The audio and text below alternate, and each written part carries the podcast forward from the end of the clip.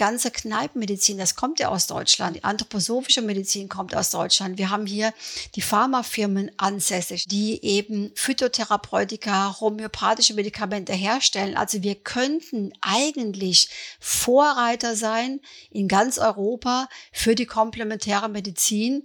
Aber was machen wir? Wir schaffen es gerade wieder ab und zwingen ja dann auch wieder Patienten, sich anders zu orientieren, woanders hinzugehen. Die Menschen heute lassen sich nicht bevormunden. Und am besten ist, dass wir es anbieten in einem Gesamtkonzept.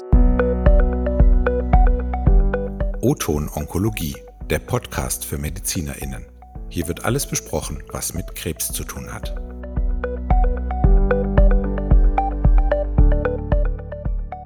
Herzlich willkommen bei Oton Onkologie, dem Podcast für MedizinerInnen. Mein Name ist Antje Blum, ich bin die Chefredakteurin des Journal Onkologie in Regensburg und mir digital zugeschaltet ist Dr. Astrid Heinl, die stellvertretende Chefredakteurin. Hallo Astrid. Hallo Antje. Moderne Krebstherapien bewirken heute, dass viele PatientInnen geheilt werden oder zumindest lange in Remission gehalten werden können. Viele, die sich einer Krebsbehandlung unterziehen, haben ein großes Interesse daran, nicht nur die für sie bestmögliche Therapie zu erhalten, sondern aktiv weitere Maßnahmen zu ergreifen, um diese Zeit besser zu überstehen, um Langzeittoxizitäten möglichst zu vermeiden und natürlich auch um den Wiedereinstieg in den Beruf hinterher gut zu schaffen. Dieses Interesse, selbst dafür beizutragen, den Krebs zu überwinden, ist ja vor allem bei gynäkologischen Patientinnen sehr hoch. Daher waren und sind Entitäten wie Brustkrebs und Ovarialkarzinom sozusagen die Vorreiter für die evidenzbasierte integrative Medizin. Über dieses Thema wollen wir mit Dr. Daniela Päpke sprechen. Die Oberärztin der Frauenklinik im Klinikum rechts der Isar und stellvertretende Vorsitzende der AGO Kommission Integrative Medizin der Deutschen Krebsgesellschaft ist. Herzlich willkommen bei Oton Onkologie. Frau Dr. Pepke. Schön, dass Sie heute digital bei uns sind. Ja, hallo, guten Morgen. Ich danke für die Einladung und freue mich auch, dass ich heute hier sein darf.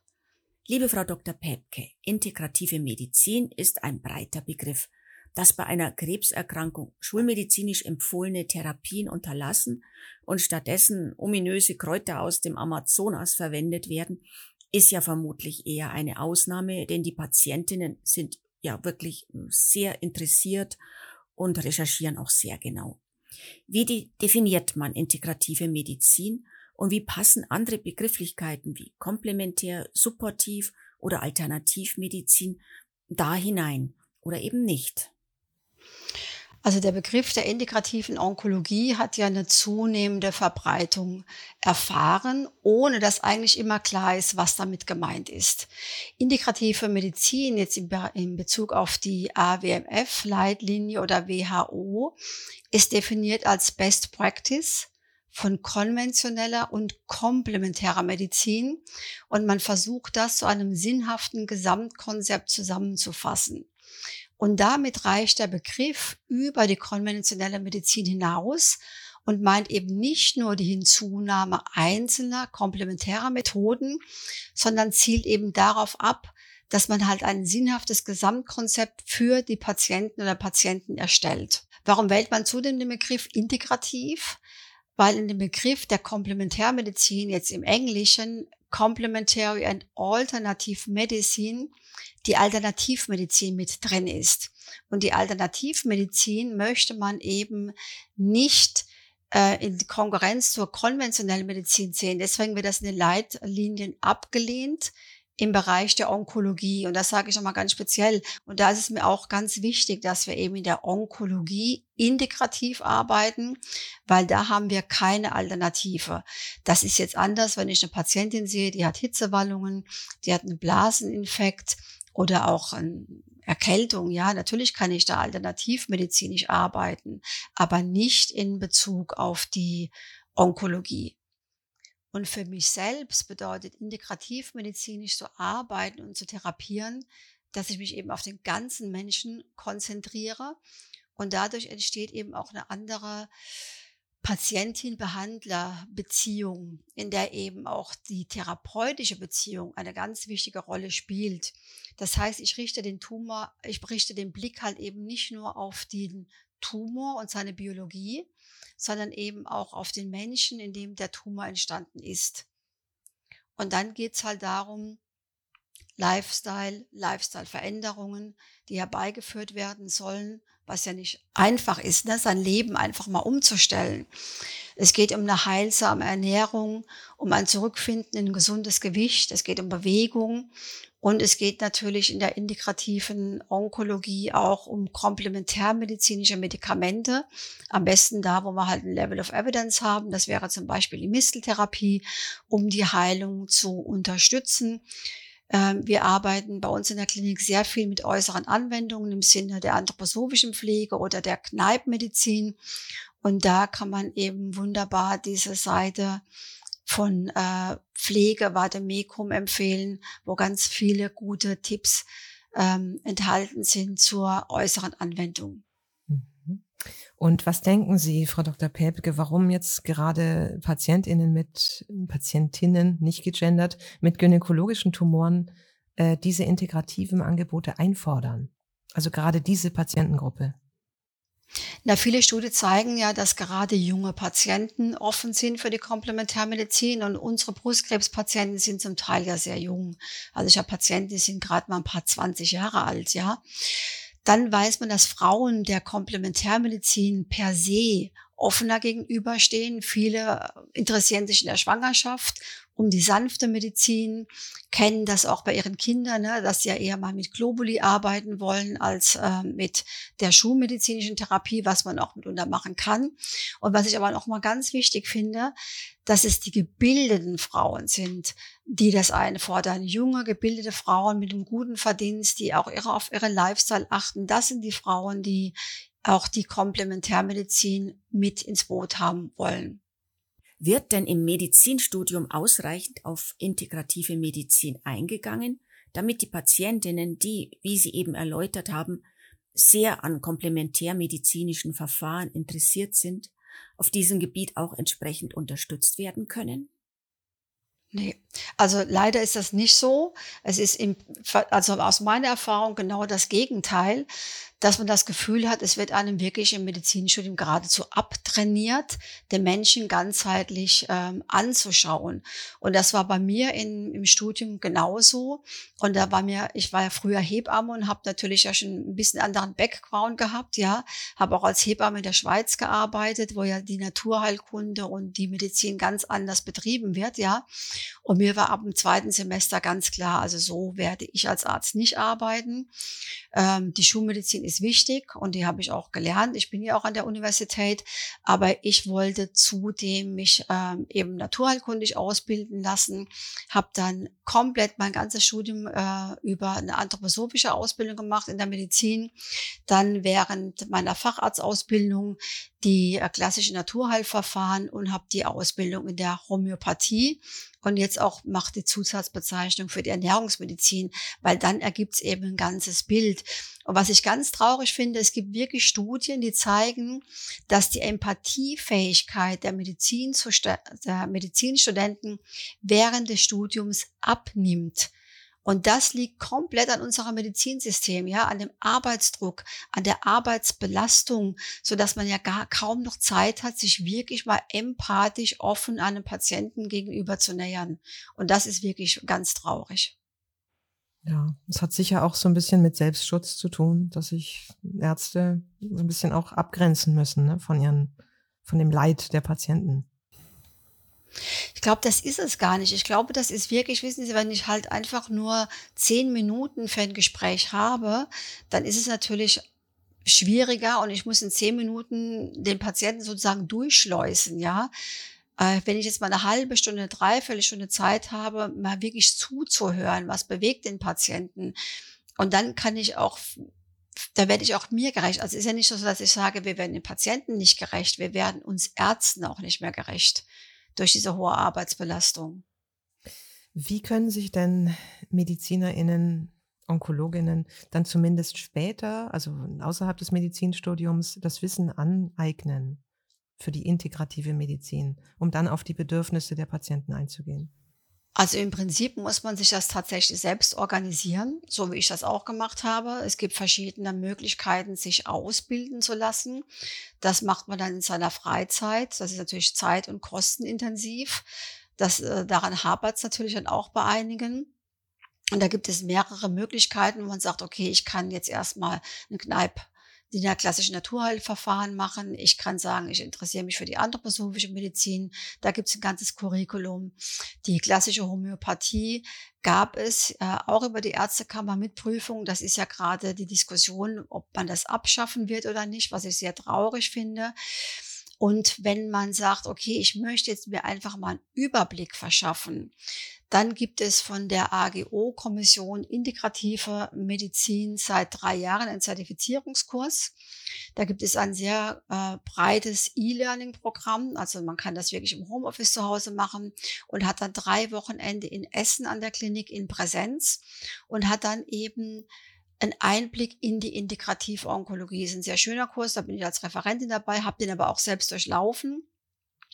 Und dann hat man mal einen Einblick, was gibt es überhaupt und kann sich dann nochmal überlegen, okay, möchte ich vielleicht lieber in Richtung Akupunktur, will ich da einen TCM-Master machen? Also was, wo liegt auch mein Interessenschwerpunkt? Mhm. Können Sie nochmal kurz äh, definieren, was anthroposophische Medizin beinhaltet? Das ist im Prinzip ähnlich, wie man, wie man die ganze traditionell chinesische Medizin sehen würde. Das ist ein Teil, da geht es um Lebensführung, Achtsamkeit auch, ja.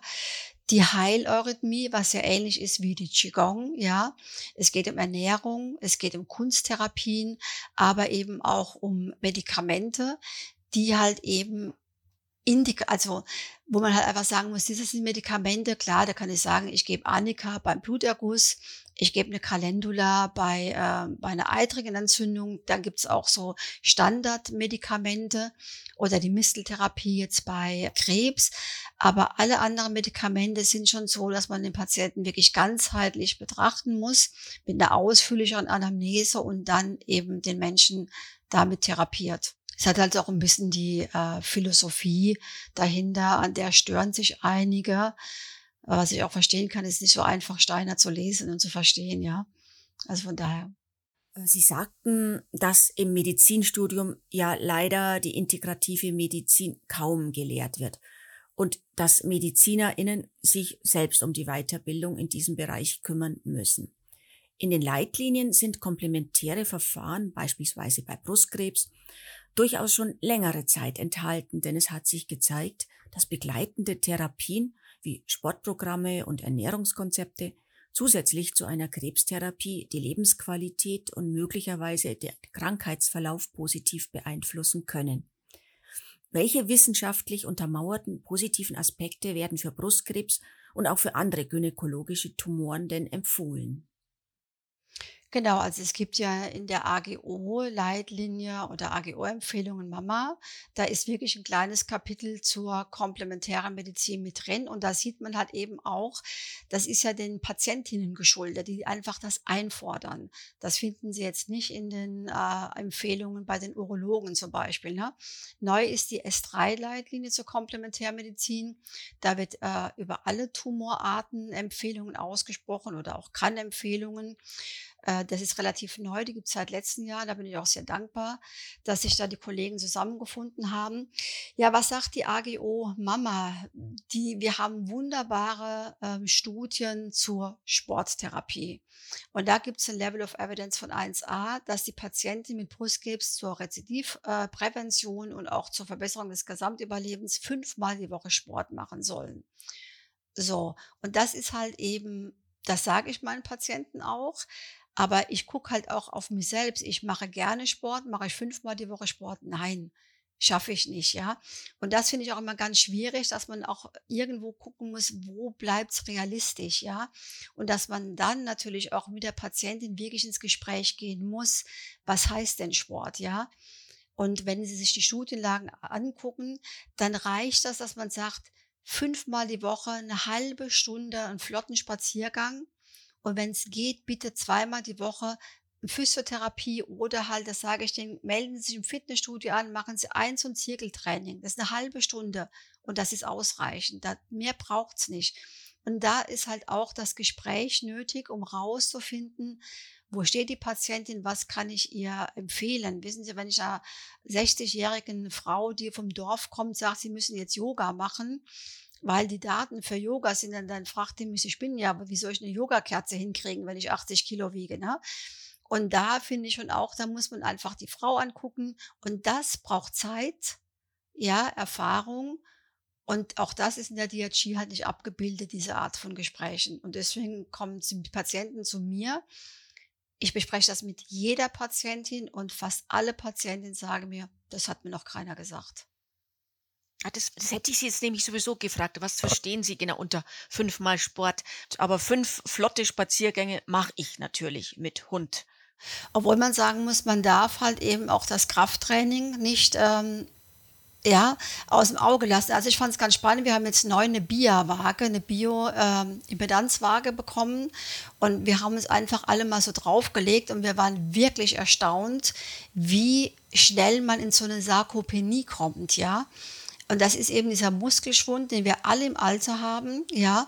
Und das weiß man eben auch, vor allen Dingen auch beim Ovarialkarzinom, ja, dass Patientinnen, die gut in der Muskulatur sind, also die wirklich trainiert sind, die keine Sarkopenie haben, vertragen die Therapien besser ein Leben länger. Und wenn man Patienten eben auf so eine Waage liegt, und ich bin auch, das haben wir über die, äh, eine Stiftung bekommen, Gelder, ich bin da wahnsinnig dankbar, weil da kann man wirklich visualisieren und sagen, gucken Sie mal, da ist zu viel Fett, da ist zu wenig Muskulatur. Versuchen Sie mit dem Gewicht ein bisschen runterzugehen und gehen Sie wirklich ins Kraftstudio und machen zweimal die Woche Krafttraining, um eben gegen die Sarkopenie zu wirken.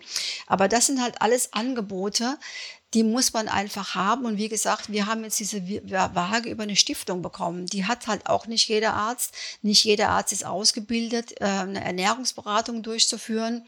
Und nicht jeder Arzt hat halt Zeit, diese Gespräche mit den Patienten zu führen. Mhm. Sie haben ja schon kurz erwähnt, dass wie schwierig es ist, Gewohnheiten zu ändern. Wie kann das gelingen? Also was sagen Sie den PatientInnen? Also im Prinzip sage ich denen wirklich, ich zeige denen die, die Daten. Und ich glaube, wenn man, wissen Sie, und ich sage, sage so wie wir Daten zur Chemotherapie haben, ja, mit dem Überlebensbenefit von 5%, 7%, 15%, ja, haben wir Daten, das kann man visualisieren, die habe ich bei mir auf dem Computer und sage, gucken Sie mal, wenn Sie fünfmal die Woche Sport machen, haben wir einen Überlebensvorteil von fast 50 Prozent. Das bringt keine Chemotherapie. Und wenn Sie dann gesund sich ernähren, ja, über die gesunde Ernährung, Nikotinabstinenz, wenig Alkohol, wenig tierische Fette. Also man muss denn wirklich auch genau sagen, was ist denn eine mediterrane Ernährung? Es gibt Patienten, die verstehen unter einer mediterranen Ernährung, ich nehme Olivenöl und trinke abends ein Glas Wein, ja. Tatsächlich ist so. Und da muss man sich nur wundern. Und mittlerweile mache ich bei allen meinen Patienten wirklich eine ganz adäquate Ernährungsberatung, eine Bewegungs- und Sportberatung und zeigt das denen am Computer, damit die wirkliche Daten sehen, wo die auch verstehen, wenn die schwer übergewichtig sind, wirkt eine Chemotherapie oder eine antihormonelle Therapie weniger und dann sind die auch dankbar. Wie kann man jetzt die integrativen Behandlungskonzepte in den Klinik- oder Praxisalltag am besten einbinden? Wird die schon erwähnte Misteltherapie besonders häufig eingesetzt oder gibt es auch noch andere Verfahren, die genauso beliebt sind? Absolut, absolut. Also bei uns ist es so, dass im Prinzip jede Patientin, die bei uns in der Klinik behandelt wird, kann zu mir in die Sprechstunde kommen wird entweder, wir haben ja Flyer, ne, oder ich sehe die auch schon, wenn ich die im Brustzentrum die Erstdiagnose stelle. Ich bioptiere ja auch. Oder Kollegen aus München schicken mir halt äh, Patienten auch gezielt in die Sprechstunde zu. Dann gucke ich erstmal, hat die Patientin schon eine Therapie und wenn ja, wie verträgt sie die? Also hat die ganz spezielle Fragen in Bezug auf die Nebenwirkungen und dann konzentriere ich mich darauf. Aber die meisten Patientinnen kommen zu mir vor Beginn der Chemotherapie und sagen, okay, ich habe Angst vor der Chemotherapie. Was kann ich tun, um besser durchzukommen? Das ist mir natürlich am liebsten, wenn man von Anfang an dann damit arbeiten kann. Und deswegen finde ich es auch so wichtig, dass wir Ärzte oder auch die Onkologen das anbieten, weil ich weiß, okay, was ist denn Nebenwirkung unter Paclitaxel? Was wird die Nebenwirkung sein unter Cyclophosphamid? Und dann kriegt die für jede Zyklus, für jede Chemotherapie einen neuen Behandlungsplan von mir, ne? Dass ich halt sage, okay, was bei der Polen, bei der, beim Paclitaxel habe ich die Polyneuropathie. Also kriegt sie Empfehlungen zur Verhinderung der Polyneuropathie. Ne? Beim Capacitabine haben wir das Hand-Fuß-Syndrom und dann kriegt sie halt Empfehlungen, wie kann ich ein Hand-Fuß-Syndrom ähm, versuchen zu verhindern.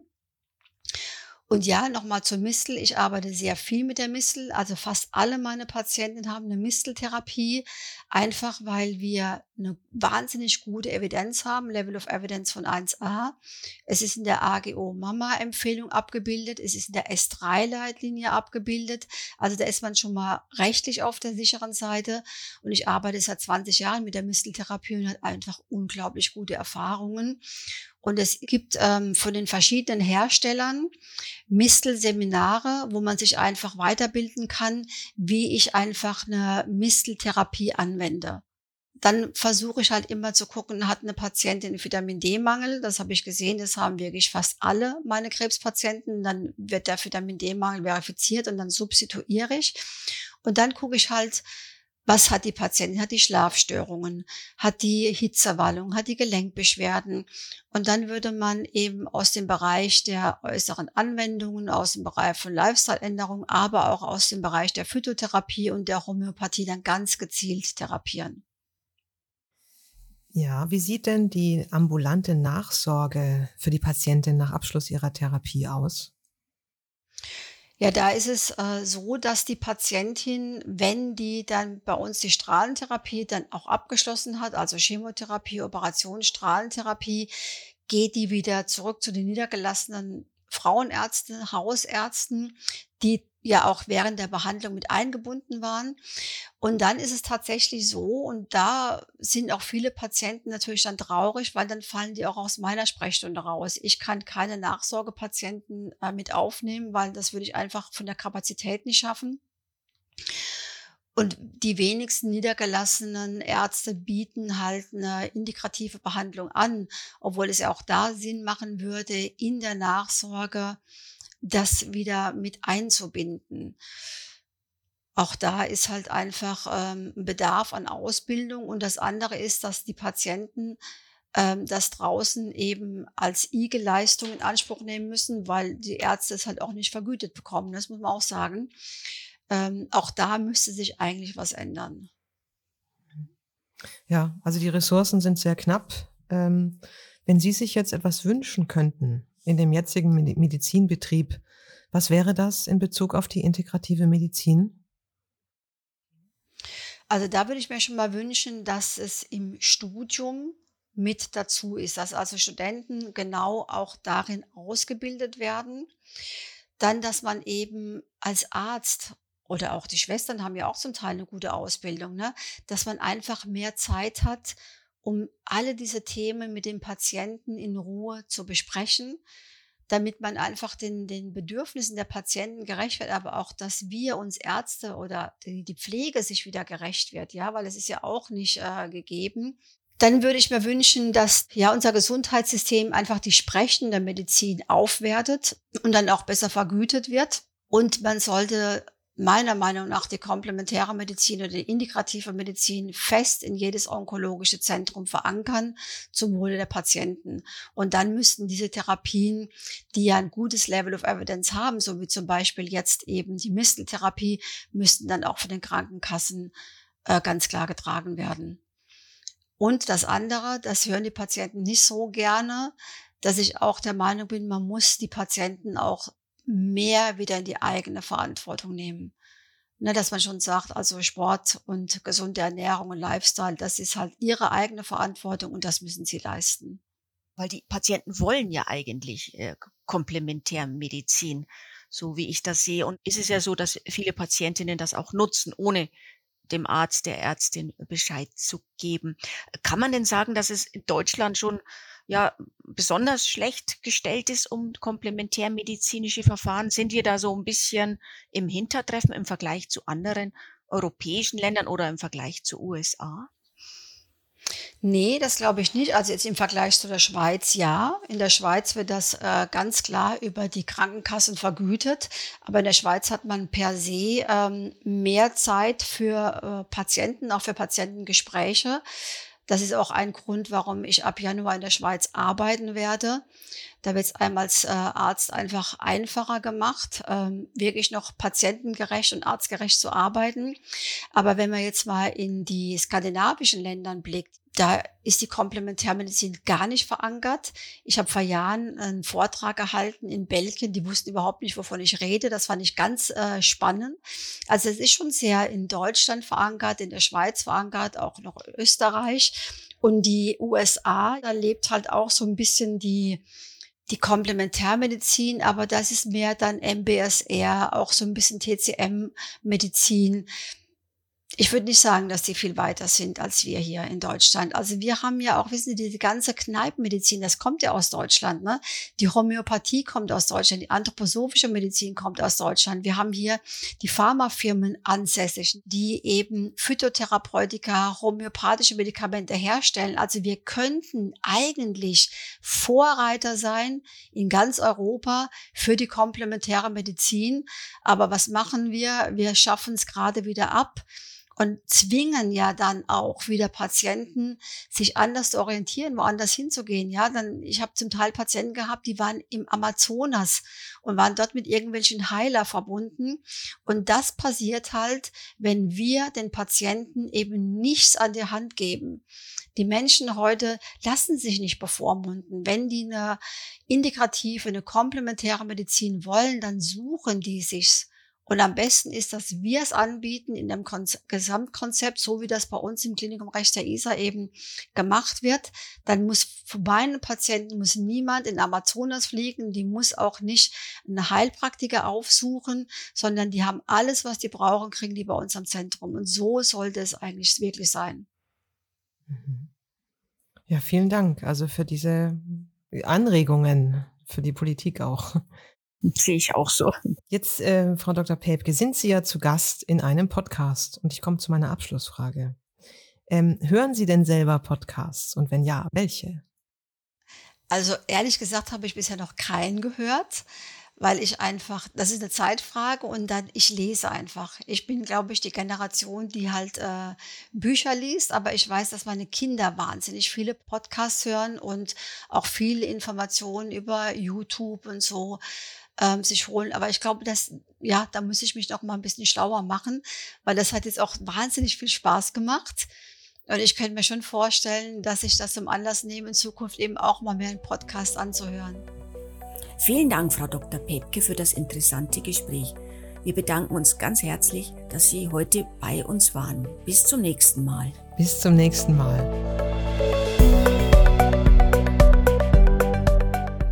Liebe Hörerinnen, dieser Podcast ist eine Kooperation zwischen dem Journal Onkologie und der Medical Tribune Onkologie Hämatologie. Abonnieren Sie uns, wenn Ihnen der Podcast gefällt. Neue Folgen gibt es alle 14 Tage Mittwochs. Schreiben Sie uns auch gerne Ihre Kommentare und Themenvorschläge an o-ton-onkologie at matrix.group. Den Link finden Sie auch nochmal in den Show Notes. Besuchen Sie auch unsere Seite www.journalonco.de und registrieren Sie sich kostenlos für unsere Newsletter. Dann verpassen Sie auch nicht die nächste aktuelle Ausgabe von Journal Onkologie.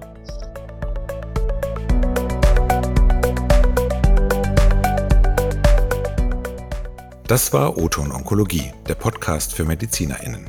Dieser Podcast dient ausschließlich der neutralen Information bzw. Fortbildung und richtet sich primär an Ärztinnen und Ärzte sowie Medizinstudierende.